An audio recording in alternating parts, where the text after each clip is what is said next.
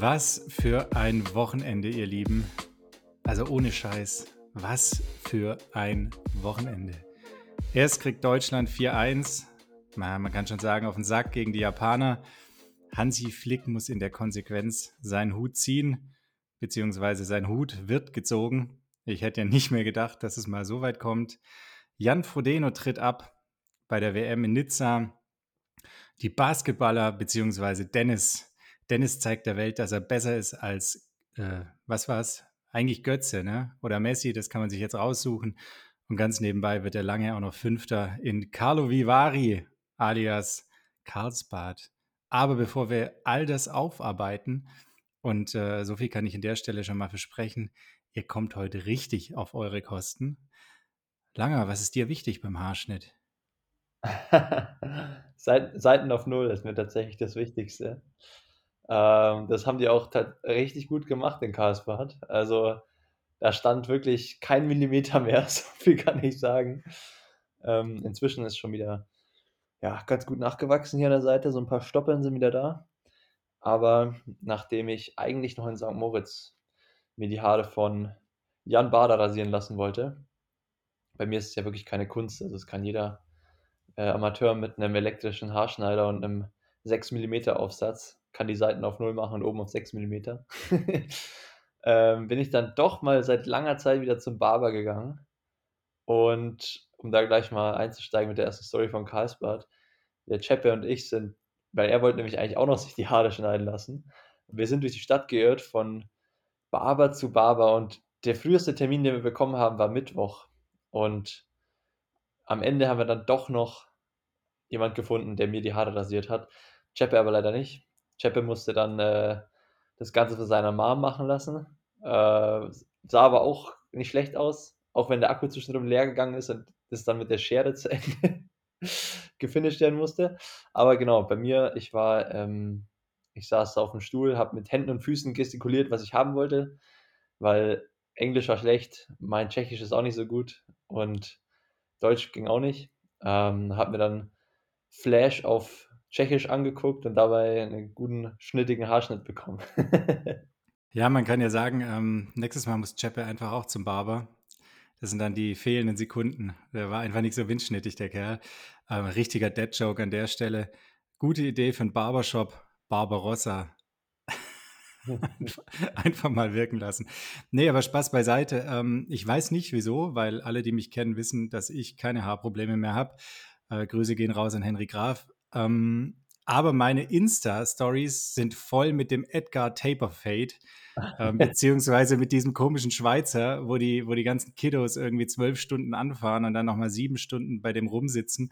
Und die Videos, die dann immer beginnen, ja, was ist dir wichtig? Was ist dir wichtig beim Haarschnitt? Und dann siehst du so einen Zwölfjährigen, äh, wie er irgendwie sagt, ja, dass der, machst mir einen Mit-Tipp mit Fade, äh, mit klarer Kontur. Und du denkst ja einfach nur so, Junge, ey, in deinem Alter, ey, da war ich froh, dass ich keinen Topfschnitt hatte. Und da gehst Ey. du hier für, für richtig viel Franken, gehst du hier den Edgar Taperfade raushauen. Ich war, ich war da auch gar nicht up to date, was da eigentlich Phase ist, bis Henry in St. Moritz mir die Videos gezeigt hat, weil er hat nämlich das gleiche mit Katharina nachgestellt, so als Video. Wir müssen irgendwie an dieses Video kommen, dann, dann posten wir das auf jeden Fall. Also ich bemühe mich darum, dass, dass wir es zugeschickt bekommen. Ist auch herrlich, macht der gute Henry. ähm, und dann habe ich mir eben auch die, bin ich da auch ein bisschen up to date gekommen, was da gerade so in Mode ist, weil ich habe ja nichts mitbekommen in St. Moritz. Äh, Klaas hat auf jeden Fall auch einen ganz witzigen Post gemacht dazu, wo er sich das so hingekämmt hat, weil er hat ja auch Friseur-Background, er hat immer Friseur gelernt. Und dann hat er irgendwie auch geschrieben, so sein persönlicher Edgar-Cut. Aber ja, also ich bin auch irgendwie zu alt dafür. Großartig. Machen wir das Ganze trotzdem ein bisschen chronologisch. Ähm, ich habe tatsächlich das Fußballspiel gesehen, Deutschland gegen Japan. Und Grüße gehen raus an Wataru Endo. Ey, was ein geiler Kicker. Ähm, nicht nur wegen seiner VfB-Vergangenheit, jetzt ja bei Liverpool. Also der hat Gündogan und wer da immer noch so im Mittelfeld der Deutschen war, einfach komplett zerstört. Und irgendwie jeder Diagonalball kam auch da an, wo er ankommen sollte. Ähm, ich hätte aber nicht gedacht, dass irgendjemand den Mut findet, jetzt tatsächlich mal den Trainer zu entlassen. Das ist so überhaupt nicht DFB-Style. ich weiß gar nicht, hast du das Spiel geguckt? Hast du es irgendwie verfolgt? Hast du, hast du gedacht, dass, dass Hansi jetzt gehen muss? Also ich habe das Spiel überhaupt nicht verfolgt. Ähm, ich wollte es eigentlich schauen, aber irgendwie mit dem Karlsbad Anreise und Fokus auf den Wettkampf habe ich dann gar nicht mehr dran gedacht.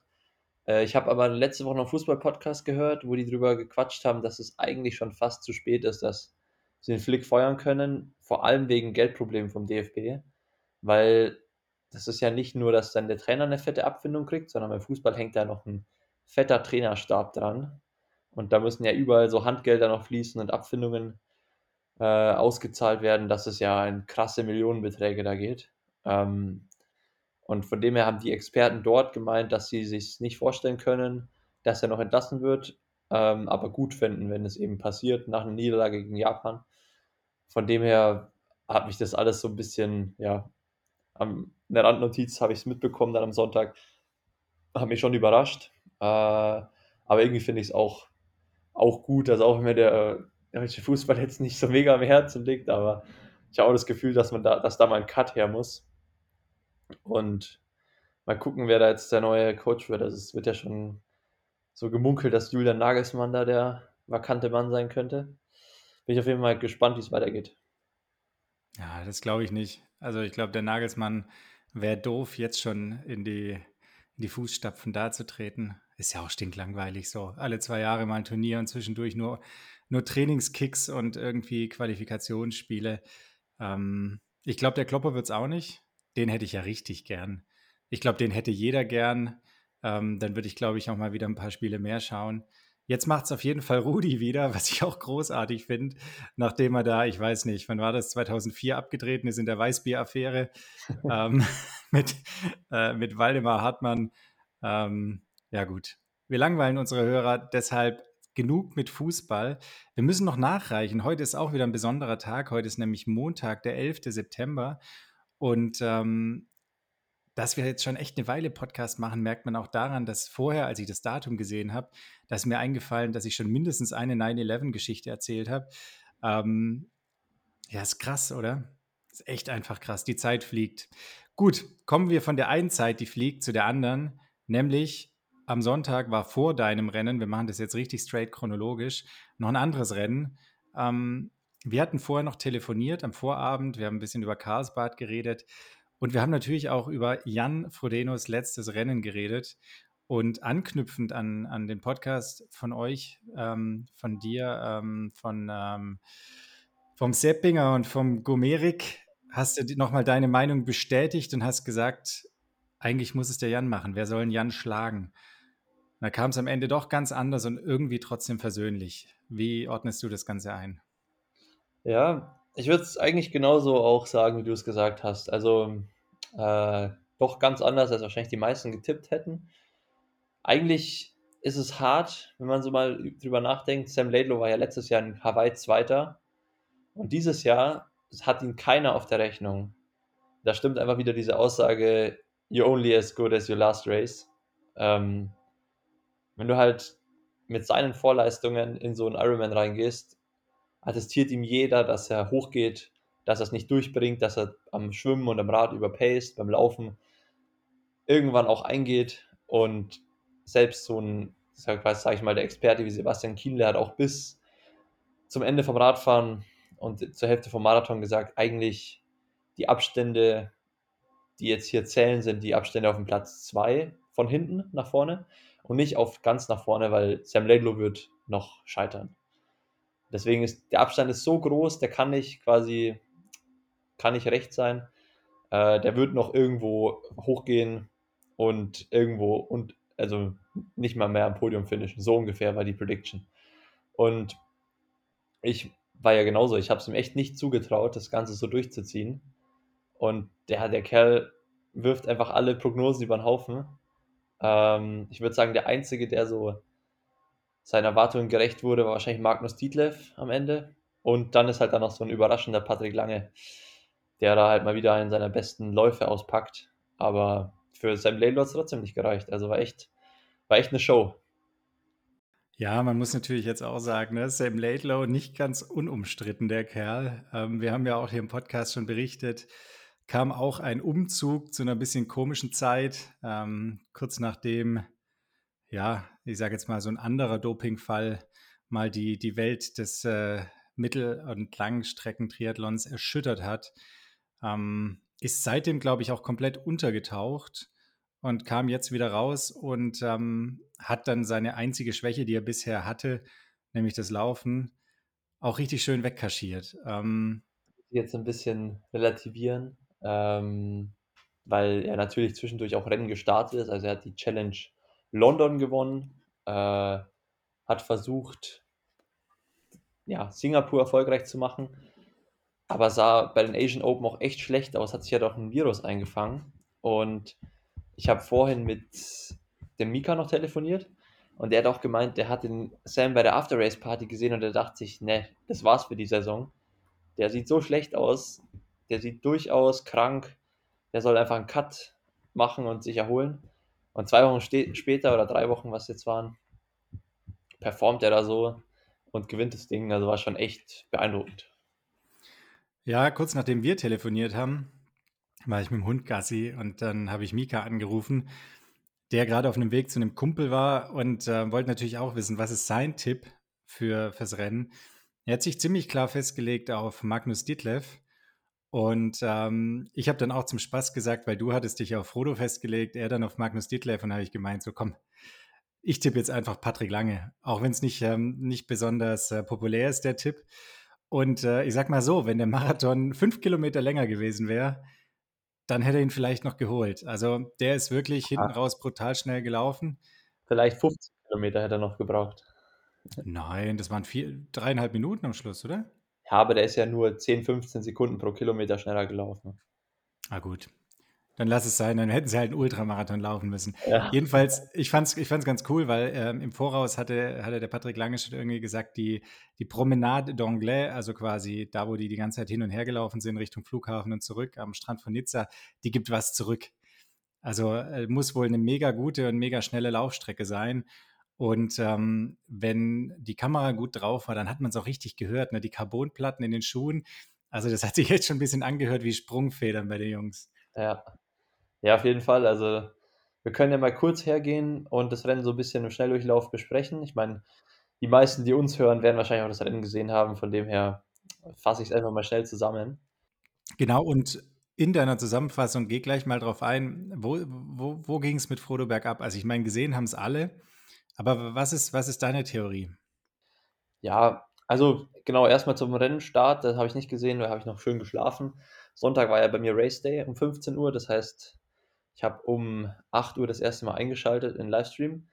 Da sind sie gerade, oder beziehungsweise ich habe eingeschaltet, da war das Schwimmen noch nicht ganz zu Ende. Ähm, das heißt 7.40 Uhr oder so wahrscheinlich. Da sind sie gerade aus dem Wasser gekommen. Frodo hat das Feld angeführt, sah richtig fit aus, richtig gut. Äh, Sam Laidlow war vorne mit dabei. Eine relativ große erste Gruppe, wie so vorhergesagt. Aber erste Überraschung eben, Patrick Lange war nicht dabei. Magnus Dietleff auch nicht ganz. Und eigentlich beim Radfahren dann gleich Sam Laidlow das Zepter in die Hand genommen, äh, losmarschiert und alle dahinter eingereiht und relativ schnell ging es dann in den ersten Anstieg rein. Ähm, und da ist so das Erste, was ich schon richtig cool fand eigentlich, auch wenn da immer diskutiert wurde, ja, Nizza ist nicht Hawaii. Ich fand es richtig geil. Also ich war natürlich noch nie in Hawaii, habe diesen Hawaii-Flair noch nicht so selbst erlebt, aber also zum Zuschauen alleine, sage ich mal, war das deutlich geiler als Hawaii. Also es war so spannend für einen Langdistanzrennen, sage ich mal. Viele, viel Abwechslung auf der Radstrecke, Kurven, bergauf, bergab. Gute Übertragung äh, hat der Hessische Rundfunk, also AD, auch echt gut gemacht, fand ich. Immer wieder Gäste eingeladen äh, vor Ort, die mitkommentiert haben, zusammen mit Dirk Froberg und Sebastian Kienle. Also das fand, das war echt unterhaltsam. Ähm, und man hat dann eben relativ schnell gesehen, okay, Sam Laidlow setzt sich ab zusammen mit Clément Mignon, der ja mein Podiumtipp noch war. Ähm, hat den aber dann auch nach der Hälfte des Radfahrens stehen lassen und da hat sich schon abgezeichnet, dass der wahrscheinlich noch einen langen Tag vor sich hat, der Clément Mignon. Landet aber am Ende auch noch auf Platz 10, glaube ich, also auch echt noch solide. Ähm, und ja, Frodo musste auch abreißen lassen und ich glaube, dass er, ja, der hat ja immer schon gesagt, er ist nicht der beste Bergfahrer, hat sich auch 2019 vor der Strecke gescheut, wo Gustav damals noch Weltmeister wurde auf der 73-Distanz. äh, weil er gesagt hat, er ist nicht gut genug für die Strecke. Und ich glaube, dann kam einfach so ein bisschen schlechter Tag. Also er sah einfach nicht so mega gut aus von Anfang an am Rad. Ähm, nicht der beste Tag erwischt, dann die anderen vielleicht noch einen Tick stärker am Radberg auf und dann mental halt auch letztes Rennen und irgendwie, ja, ich glaube jetzt nicht, dass ihm der Drive gefehlt hat, aber ich denke, das geht dann schon relativ schnell, wenn du dir denkst, okay, beim Ironman, du weißt dann relativ schnell, okay, wahrscheinlich, das ist es nicht, gewinnen werde ich nicht. Und dann ist es mein letztes Rennen und dann ist er wahrscheinlich irgendwie auch in den Genießermodus gewechselt, hat versucht, es noch zu genießen, mit Würde zu Ende zu bringen. Und ja, da hat dann halt im Rad echt viel, viel Zeit kassiert und beim Laufen ähm, glaube ich auch das noch richtig genossen, äh, da zu laufen auf der Promenade. Äh, natürlich auch wahrscheinlich so ein bisschen wehmütig, weil er gesehen hat, er kann an dem Tag jetzt nicht um den Sieg mitkämpfen. Aber andererseits glaube ich auch, dass er dann eben relativ schnell so den Modus geswitcht hat in einen schönen Abschluss finden, äh, die, seine Familie und Freunde, Unterstützer, Sponsoren, Trainer an der Strecke eben noch abzuklatschen oder zu quatschen. Und genau vorne hat dann eben Sam Laidlaw halt sein eigenes Rennen gemacht, ist, glaube ich, mit sechs Minuten knapp Vorsprung vom Rad gestiegen vor Rudy van Berg und Magnus Dietleff, ähm, der auch eigentlich der Überbiker ist, der Dietleff, und auch, glaube ich, keinen schlechten Tag hatte. Das macht es noch umso beeindruckender, was der Laidlaw da gezeigt hat. Und Patrick Lange dann eben in der großen Verfolgergruppe mit Frodo, wenn man die Verfolgergruppe groß nennen kann. Ich glaube, knapp 15, 16 Minuten zurück. Ich weiß gerade gar nicht, vielleicht sogar 18, irgendwie sowas.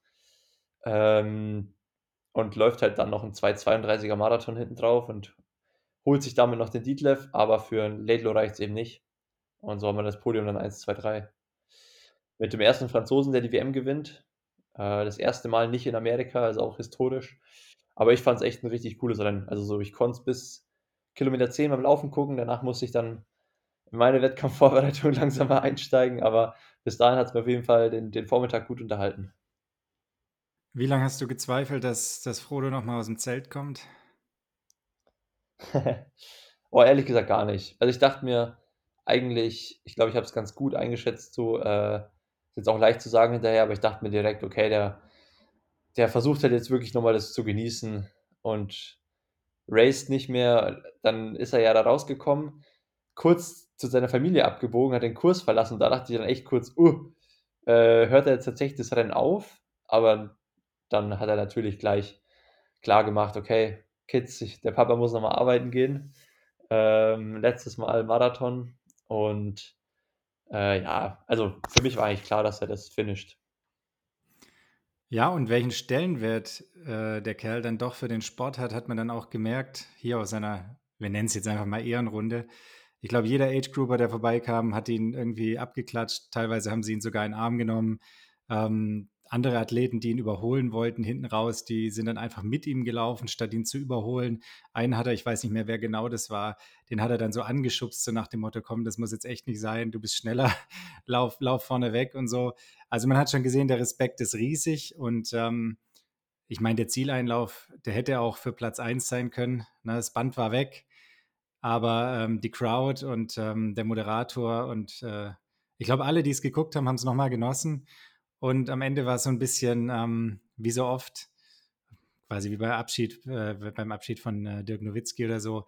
In dem Moment, wo es dann klar ist, äh, da wird man nochmal wehmütig. Also ich weiß nicht, wie es dir ging, aber ähm, ich war echt ein bisschen traurig.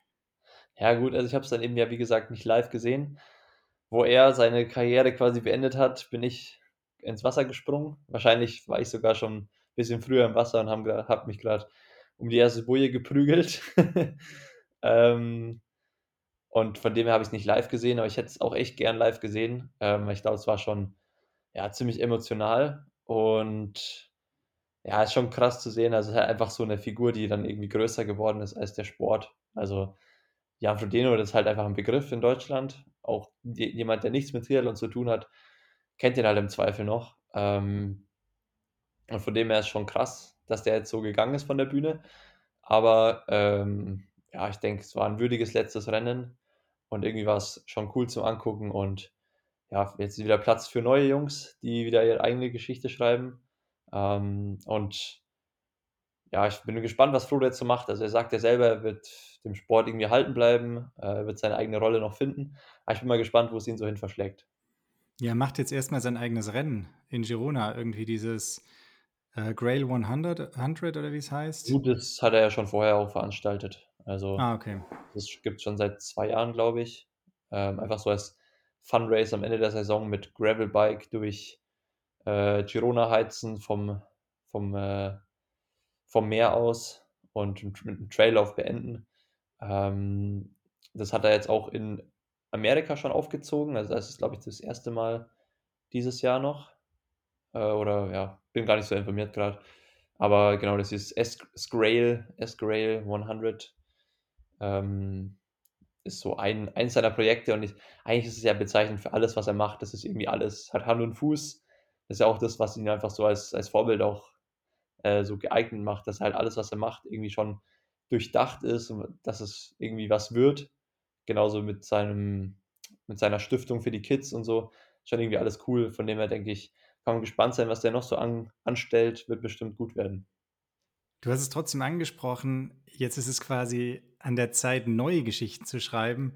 Eine Geschichte, die auch schon ganz schön war, ähm, Rico wurde erwähnt, also indirekt, es wurde gesagt, der aktuelle 70.3 Weltmeister ist auch vor Ort, schaut sich das Ganze an.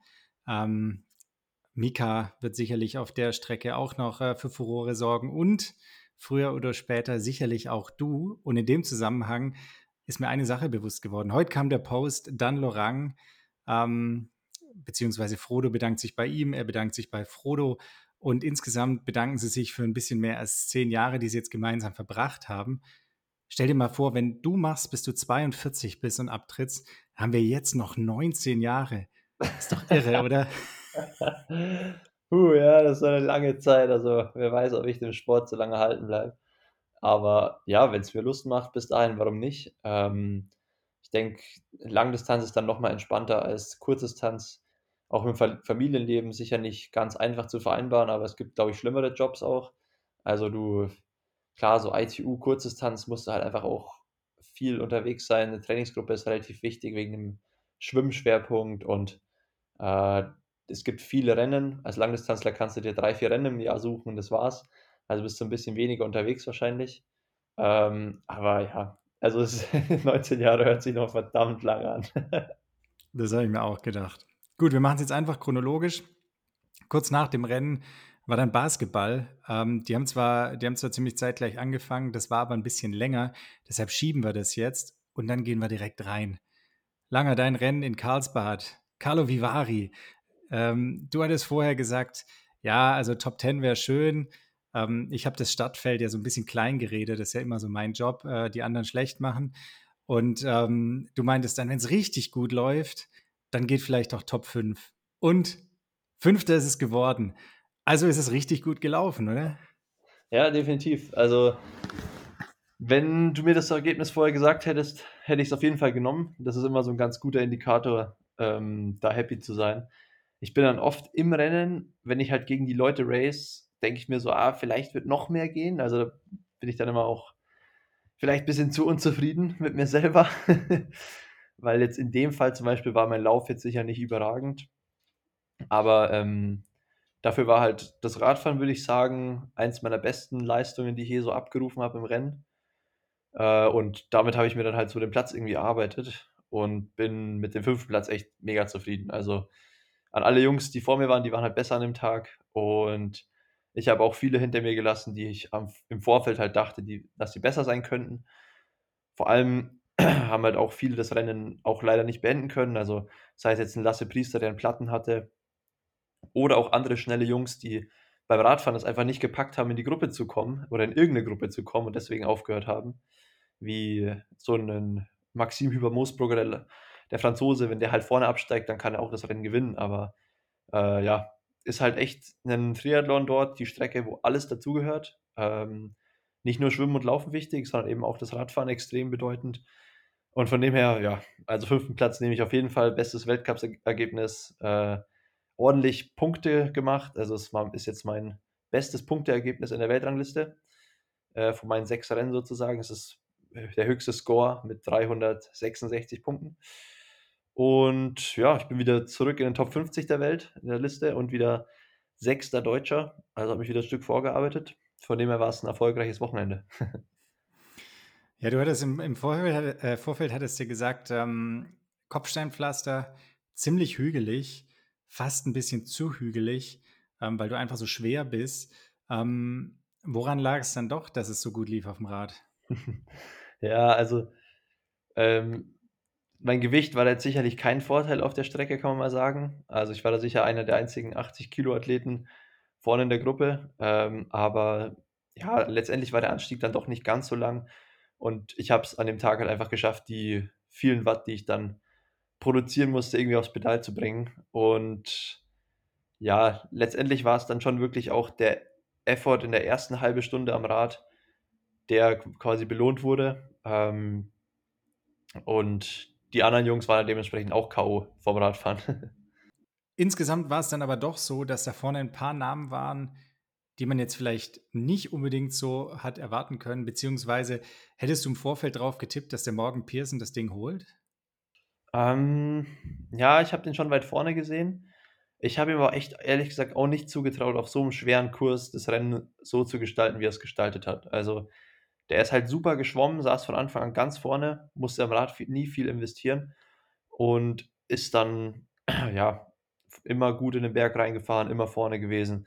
Dass er laufen kann, meine ich, das weiß jeder, aber dass er trotzdem auch so gut Rad fährt auf so einem Kurs und danach den Lauf noch abruft, das war schon krass und hätte ich jetzt auf jeden Fall auch nicht so gesagt. Ähm, da dachte ich vielleicht eher so ein Max Studer könnte es vielleicht gewinnen oder auch so Lasse Priester. Ähm, aber gut, die Renndynamik war auf jeden Fall sehr schwimmlastig. Ähm, das hat man bei den Frauen schon gesehen. Um da jetzt mal zu starten, ähm, das Schwimmen war echt richtig entscheidend schon. Die Lücken sind da ordentlich aufgegangen, weil es, der Kurs hat einfach verdammt viele Bojen. Also du schwimmst los, schon nach zwei Minuten kommt die erste Boje, links turn 90 Grad, dann schwimmst du um so eine Insel rum mit vier Bojen nochmal und zwischendurch kommt auch eine Brücke, äh, wo eigentlich auch maximal zwei bis drei Athleten nebeneinander durchschwimmen können. Und dadurch zieht, durch diese ganzen Turns um die Bojen, zieht sich das Feld enorm lang.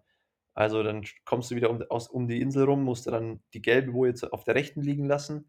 Also nochmal Richtungswechsel in die andere Richtung. Dann gibt es einen Landgang und das Ganze nochmal. Ähm, und dadurch wurde das Feld extrem lang gezogen und sind halt auch teilweise schon Lücken aufgegangen. Und ich wusste eigentlich von Anfang an, ich muss möglichst weit vorne aus dem Wasser steigen, weil es so hart wird, die Lücke zu schließen am Rad ähm, weil es auch noch einen Zubringer gibt, der ziemlich schnell ist. Also vom See in die Stadt waren sechs Kilometer Anfahrt mit einem leichten Berg und auch eine Abfahrt drin. Ähm, da kannst du einfach wenig Zeit gut machen, weil das Rennen insgesamt so ziemlich schnell ist.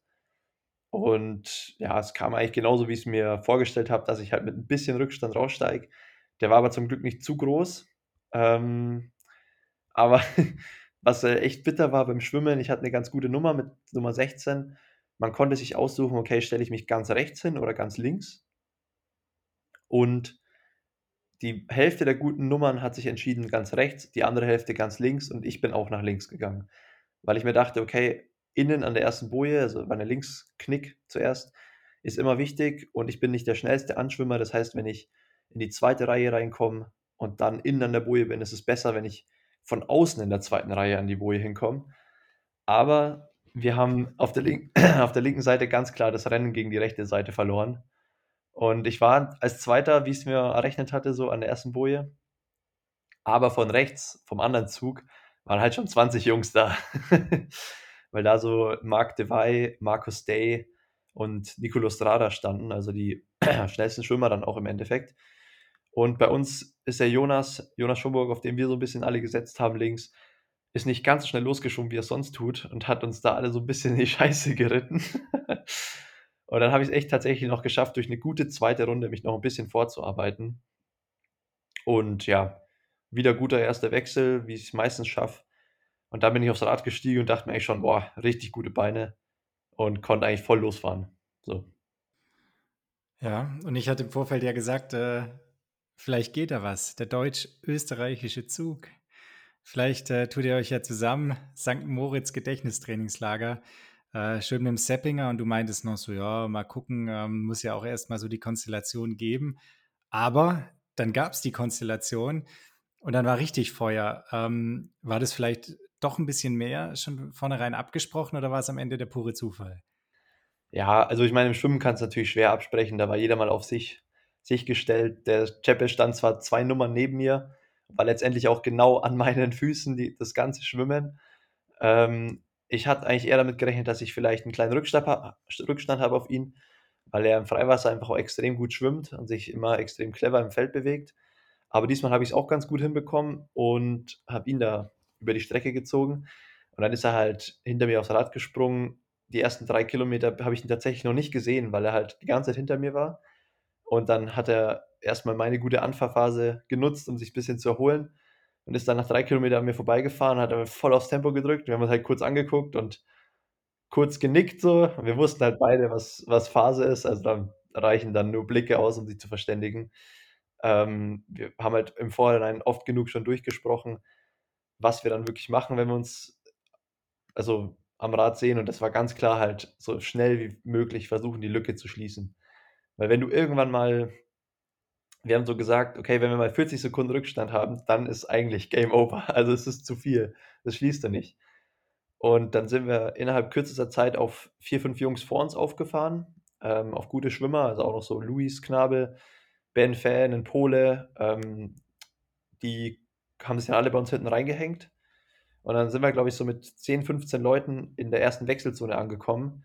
Und ich habe nur durchgesagt bekommen 40 Sekunden. Und ich dachte mir so, scheiße, das ist, es ist echt zu viel eigentlich. Also das wird, ich bin gespannt, wie wir das schließen, weil wir haben die nicht mal gesehen. Also bis zu dem Zeitpunkt ersten sieben Kilometer, ich habe niemand vor mir gesehen. Also ich hätte auch sein können, dass ich Erster bin, so ungefähr. Aber dann war eben klar, okay, vorne sind neun Leute weg und wir haben eine 40-Sekunden-Lücke. Und von da an war eigentlich Vollgas. Also, wenn ich nicht vorne war, war Chepe vorne und wir sind beide all out gefahren, mehr oder weniger. Also, da war nicht mehr viel Luft. Und nach der zweiten Runde in der Stadt haben wir die Gruppe hinter uns schon dezimiert auf nur noch fünf Leute. Also war dann noch der Luis Knabel dabei, der Panagiotis Bitados, der Grieche, äh, und ein Norweger, der Sebastian Wernersen, und genau noch ein Tscheche war auch dabei. ähm, und in der zweiten Runde waren wir schon auf 25 Sekunden ran. Aber 25 Sekunden ist immer noch verdammt lang. Wir haben sie aber zumindest gesehen, wo wir unten in den Anstieg reingefahren sind, sind sie oben über den Anstieg drüber gefahren. Und in der dritten Runde ist dann nochmal der Chapel in den Monster-Turn gefahren, hat mich am Fuß des Bergs überholt und ist an mir vorbeigefahren, wo ich dachte, okay, jetzt wird es entweder ich kann sein Hinterrad halten und wir schließen die Lücke, oder ich explodiere gleich völlig und das Rennen ist gelaufen. Aber ich habe mich irgendwie committed und bin wirklich all out den Berg hochgefahren. Auch ein, äh, ich glaube, es war fast ein neuer Minutenbestwert, also 650, äh, 35 Watt oder so. Ähm, bin ich gefahren, was schon echt viel ist, vor allem für im Triathlon. Und dann kam eine leichte Abfahrt und ging es in den zweiten Anstieg rein. Also, und da gab es so ein Strava-Segment, habe ich gesehen. Ich glaube, über zweieinhalb Minuten 490 Watt, was schon echt viel ist im Tri Triathlon. Ähm, aber wir waren dann fast dran am Wendepunkt oben, haben quasi innerhalb dieses einen Anstieges diese 20 Sekunden geschlossen. Und dann war auch hinter uns, haben wir noch den Norweger gedroppt und den Tschechen. Äh, und dann waren wir nur noch zu viert mit Luis und dem Griechen und ähm, haben dann das geschafft, im Flachen unten die Lücke zu schließen. Und da war ich erstmal wirklich echt richtig happy, dass ich jetzt in der Gruppe sitze und habe erstmal ja, darauf gehofft, dass ich mich bis zum nächsten Anstieg wieder erhole. Das waren nämlich nur ein Kilometer unten im Flachen, ähm, wo ich im Windschatten halt dann gefahren bin und das halt auch noch auf Kopfsteinpflaster. Das heißt, so viel profitiert hat man dann auch nicht. Äh, und dann habe ich schon kommen sehen, wie jetzt im nächsten Anstieg einer von den Jungs vorne attackiert und ich dann direkt rausfall nach hinten. War aber zum Glück nicht so. Äh, ich bin dran geblieben und der Effort hat sich auf jeden Fall gelohnt. Panagiotis Bitados, auch super spannender Typ, oder? Ja, mega cooler Typ. Also ich habe am Vortag viel mit ihm gequatscht. Wird von Brad Sutton trainiert. Ähm, ist 2003er Jahrgang, also drei Jahre jünger als ich. Äh, du darfst mal eine Schätzung abgeben, wie viel er so in der Woche läuft, wenn er ein umfangreiches Laufprogramm hat. Zur Orientierung, wenn ich wirklich richtig viel laufe, habe ich so 80 Kilometer, 90 Kilometer. Ich könnte jetzt ganz cool tun und einfach so sagen, aus dem Nichts 170k, aber du hast es mir schon verraten. Ah, verdammt. ja, also Genau, wir haben so gequatscht, und er so: „Ja, manchmal 170 Kilometer, aber dann dann läuft er auch nicht viel schnell. Also, dann läuft er nur so 50 Kilometer intensiv.“ Und ich so: „Was, 50 Kilometer intensiv? Wie viel läufst du denn schnell, wenn du wenn du sagst, es ist 'ne intensive Woche?“ Und dann sagt er so: „Ja, da sind's dann so 120 Kilometer insgesamt und 90 davon intensiv.“ Ah, das ist so unvorstellbar. Das ist wirklich geisteskrank. Also ja, schöne Grüße an Brad Sutton. Ich, äh, werde niemals bei ihm trainieren. Ja, glau glauben wir auch einfach nicht, dass das auf Dauer erfolgreich ist. Also, Ja. man man sieht ja jetzt auch so 'n bisschen die Norweger, die suffern auch. Sicherlich auf äh, aus vielerlei Gründen, aber ein Grund ist auch der jahrelange Raubbau am Körper, ne? Einfach Riesenumfänge. Ähm, die muss man am Ende muss man sie immer aushalten. Genau, dann war's Radfahren rum. Du warst in 'ner super Position. Und dann war ja vorher schon so 'n bisschen klar, kann man fast sagen also, dein bestes Laufergebnis wäre es auch mit 'nem stressfreieren, äh, Radfahren wahrscheinlich nicht geworden an dem Tag. Wie hast du dich gefühlt und vor allem, wie viel Vertrauen war da in die Beine? Ja, also, ich habe mich jetzt in den letzten ich habe beim Laufen habe ich immer so das Gefühl, man arbeitet viel. Und wenn man dann irgendwann macht's Klick und du hast so den Schritt drauf und hast so 'n Flow. Und den hatte ich halt im Sommer komplett über 'n paar Wochen lang. Also, wo ich einfach mich im Training super gefühlt habe, in den Rennen einfach mega stark und so leicht auch, also, leichtfüßig. Ähm, und das hatte ich jetzt noch nicht ganz im Training, aber es lief schon echt in die richtige Richtung. Also, ich war jetzt nicht so, dass ich Angst hatte vorm Lauf, vorm Zehner, sondern wie wie in Paris so ungefähr, sondern ich habe mich jetzt schon wieder mit bisschen mehr Selbstvertrauen da rangetraut und hätte mir auch zugetraut, da 'ne deutlich bessere Zeit zu laufen, wenn ich, äh, bisschen frischer vom Rad gestiegen wäre. Aber ja, wie du gesagt hast, also, ich war wirklich tot nach dem nach der Aufholjagd. Wir haben's irgendwie geschafft, diese 40 Sekunden zu schließen. Ich habe tatsächlich auch noch die Kraft gehabt, äh, 'ne Lap z 'ne Runde zu machen, als wir den Kontakt hergestellt haben zur Spitzengruppe. Und ich hatte, äh, 408 Watt Normalized Power für die ersten 30 Minuten, was ich auch auf jeden Fall noch nie so gefahren bin im Triathlon. Ähm, nach so 'nem harten Schwimmen auch noch. Und von dem habe ich mich so okay erholt, aber nicht so richtig. Also, ich bin auch abgestiegen und die ersten Schritte waren so: „Uff, jetzt erst mal gucken, wie's geht.“ Äh, habe 'n guten Wechsel gemacht, bin losgelaufen habe gemerkt: „Okay, ich kann 'nen soliden Schritt laufen“, aber ich diese Spritzigkeit hat mir gefehlt. Also, so Richtung 3 Minuten Tempo wurde einfach zäh. Ähm, ich schätze, ich bin dann immer so um die 3,15, 3,10 rum gegroovt. Es waren noch Anstiege drin, das heißt, im Flachen auf jeden Fall schneller, im Anstieg halt langsamer. Äh, und der ganze Lauf war von vorn bis hinten eigentlich schon Arbeit. Also, es war nie so, dass ich mich richtig leicht gefühlt habe, sondern ich bin dann zwar reingekommen in der 2. Runde, aber in der 3. Runde wurd's dann schon wieder hart und ich dachte mir so: „Boah, noch 2 Runden jetzt?“ Ähm, aber natürlich hat's dann motiviert, dass ich auf Platz 4 lag, beziehungsweise 5. Äh, Cepe ist noch mitgelaufen, die ersten 2 Runden auf Platz 6 und noch der Grieche und der Nicolo Strada, Italiener, waren auch noch am Anfang dabei. Dann habe ich gesehen, okay, die reißen ab und die Läufer von hinten, die Schnellen, hatten halt einfach 2 Minuten Rückstand, äh, nach'm Radfahren. Also, da haben wir richtig die Lücke aufgerissen. Ähm, und da ist der Barclay Izzard vor allem näher gekommen, der Brite. Aber ich habe schon gemerkt, okay, der kann mich nicht mehr holen. Also, selbst wenn ich jetzt noch richtig hochgehe, eigentlich ist der Abstand zu groß und dann konnte ich mich voll darauf konzentrieren, so um den Fight um Platz 4. Und den hat am Ende Luis einfach verdient gewonnen, weil ich ja, ich konnte einfach keinen Schritt zulegen. Also, ich war richtig so in diesem Überlebensmodus, einfach schöne Technik, locker bleiben, aber energetisch kam nicht mehr so viel, ähm, und muskulär auch nicht. Von dem her bin ich da am Ende mega happy mit Platz 5 ins Ziel gelaufen und ja, habe Luis auch da seinen Erfolg gegönnt, weil der wirklich auch jetzt schon länger kein gutes Rennen mehr hatte. Äh, Platz 3 mit Tschombie auch richtig cool, sein 1. Podium, genauso wie Marc de auf Platz 2. Einfach 2 super starke Schwimmer, die sich auch mal bewo belohnt haben jetzt mit dem Rennen. Und Morgan Pearson, der an dem Tag halt in seiner eigenen Liga war, vor allem beim Laufen, ähm, aber auch im Rad gezeigt hat, dass er das auch kann. Absolut.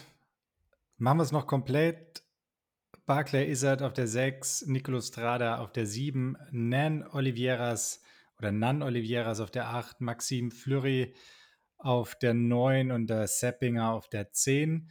So, und jetzt Ja. für all die für all die Statistikgurus und auch vor allem für dich: Was hatten das Männerrennen und das Frauenrennen gemeinsam? Also, auf die Top 10 bezogen. Puh, ähm, was hatten die gemeinsam? Ich könnte mir vorstellen, dass der der Sieger die schnellste Radzeit hatte in beiden Rennen. Also, Morgan Pearson hatte, glaube ich, die schnellste Radzeit. Bei Gwen Jorgensen bin ich mir nicht ganz sicher. Ne, ne, hatte sie nicht. Ne, stimmt nicht. Kann nicht sein. Also, 2 Amerikaner haben auf jeden Fall gewonnen, kann man sagen. Und äh 'ne sehr gute Laufzeit hat gewonnen. Der Morgan Pearson hatte nicht ganz die schnellste, aber hätte er, glaube ich, auch haben können dem Tag. Aber schieß los, was meinst du? Ähm, also schon mal nicht schlecht. 2 Amerikaner haben gewonnen, aber tatsächlich Platz 1, Platz 3, Platz 5, Platz 8 und Platz 10, äh, da stimmen die Nationen überein. Ah, okay, da wäre ich jetzt nicht drauf gekommen. Es ist aber ist super witzig, weil das gibt's echt ganz selten. Also, Platz 10 bei den Herren der Seppinger, Platz 10 bei den Girls Julia Hauser, äh, Platz Platz 5 a Selina. äh, genau, Platz 5 ist Selina bei den Mädels, 8 Platz 'ne Schweizerin, oder? Ne, Ne? Platz 8 ist, äh, Cecilia Santamaría Ah. Surroca, äh, Weil Spanierin. Ähm, Platz 3 ist Marlene Gomez-Göckel. Genau. Genau. Das ist quasi Schambi-Äquivalent Ja. und, ähm, das ist ganz lustig. Und beinahe hätte es auch noch mit den Italienern auf der 6 hingehauen. Allerdings, ähm, hat Nicolo Strada den Barclay Izzard nicht ganz abgefangen, sonst hätte auch das noch gepasst. Ja, sehr witzig. Genau. Ansonsten, glaube ich, muss man zum Frauenrennen, ähm, nicht so super viel sagen. Auf jeden Fall sehr stark, äh, Selina.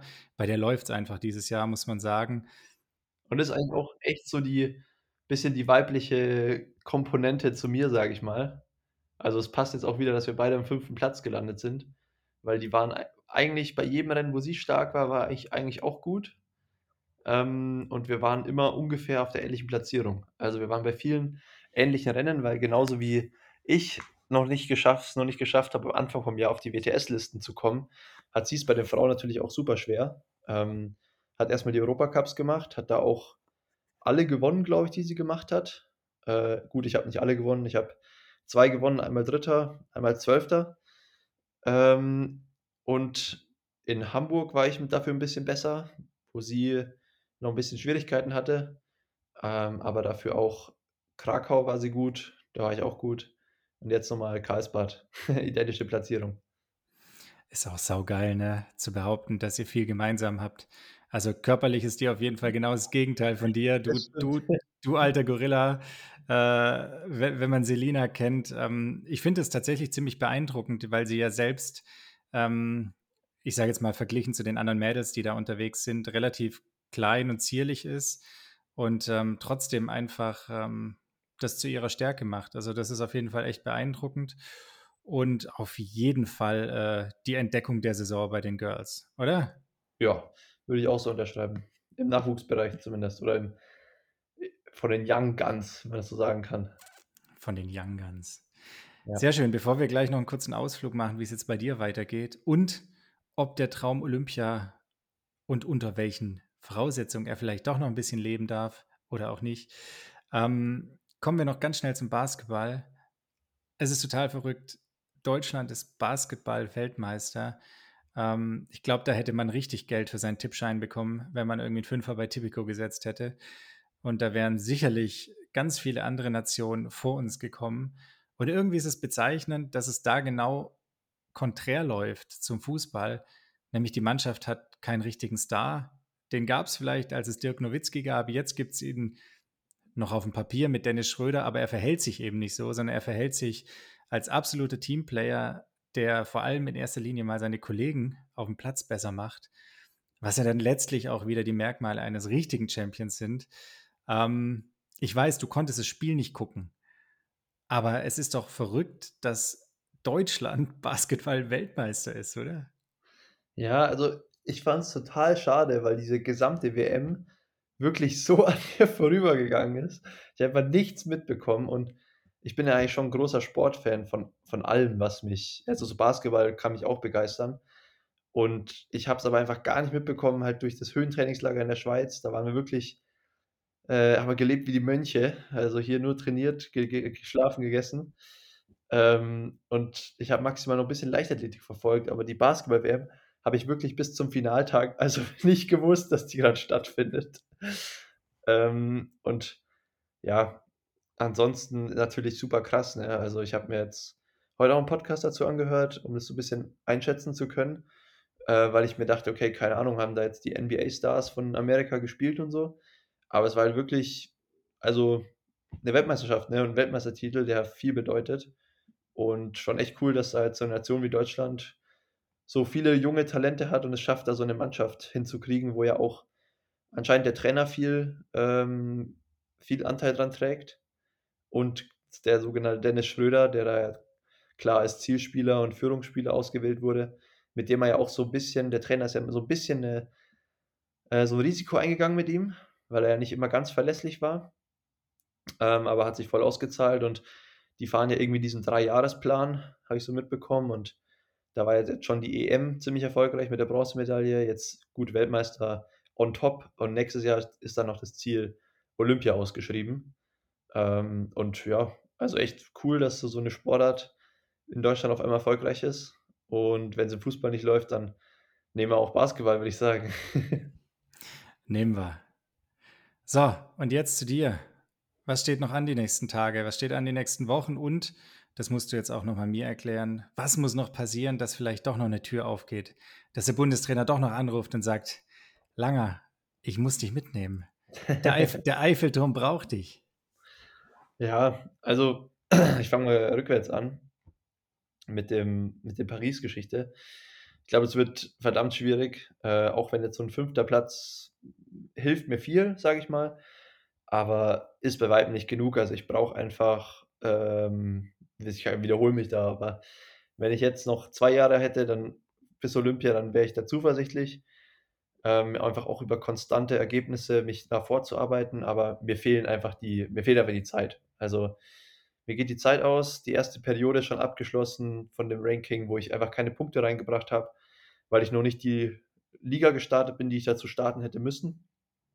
Von dem her bin ich jetzt natürlich einen Step im Olympic Ranking nach vorne gekommen, aber der bringt mir halt nichts gegen die anderen Deutschen. Also wenn ich jetzt Österreicher wäre oder irgendeine andere Nation, wäre es jetzt noch greifbar, aber die Deutschen sind einfach, die innerdeutsche Konkurrenz ist einfach zu stark und die sind alle zu weit vorne, dass ich noch irgendeine Chance hätte. Ähm, vielleicht passiert noch ein Wunder und die Weltcups, die ich dieses Jahr vielleicht noch mache, gewinne ich alle, dann wird es wieder realistischer, aber selbst die Punkte, die ich dort machen könnte, die Maximalpunktzahl, wird mir wahrscheinlich am Ende nicht ausreichen, um die anderen Deutschen halt zu überholen. Ähm, von dem her muss man sich da keine falschen Hoffnungen machen oder so. Ähm, und ja, die, die deutschen Jungs werden auch ohne mich gut zurechtkommen in Paris. Ich glaube, ich bin da jetzt noch kein Gamechanger im Einzelrennen zumindest. Aber ja, also alles gut, alles seine Zeit und alles auf dem richtigen Weg. Und, äh, und wie geht's weiter? Ähm, genau, das war jetzt hier erster Step. Dann zweiter Step, U23 WM. Äh, nächste Woche Mittwoch geht's los nach Pontevedra. Habe ich ja letztes Jahr schon gute Erfahrungen gemacht, aber im ersten Weltcup. Und habe natürlich vor, da die gute Leistung anzuknüpfen und vielleicht das Podium da anzugreifen. Was heißt vielleicht? Also, das ist mein festes Ziel. Ich denke, es wird so ein Rennen, wo ich wirklich versuche, einfach das Ding zu gewinnen äh, und nicht auf eine solide Leistung in den Top 5 zu gehen oder so. Das hat da mehr oder weniger keinen Wert. Also, klar hat es Preisgeld wert und ein fünfter Platz bei der 23 WM ist auch auf jeden Fall eine gute Leistung, aber ich denke, nach den Vorleistungen dieses Jahr bin ich da schon irgendwie auch in einer Mitfavoritenrolle. Werde wahrscheinlich auch die Nummer 1 tragen und da wird auch schon ein bisschen Druck da sein, dass ich dem gerecht werde.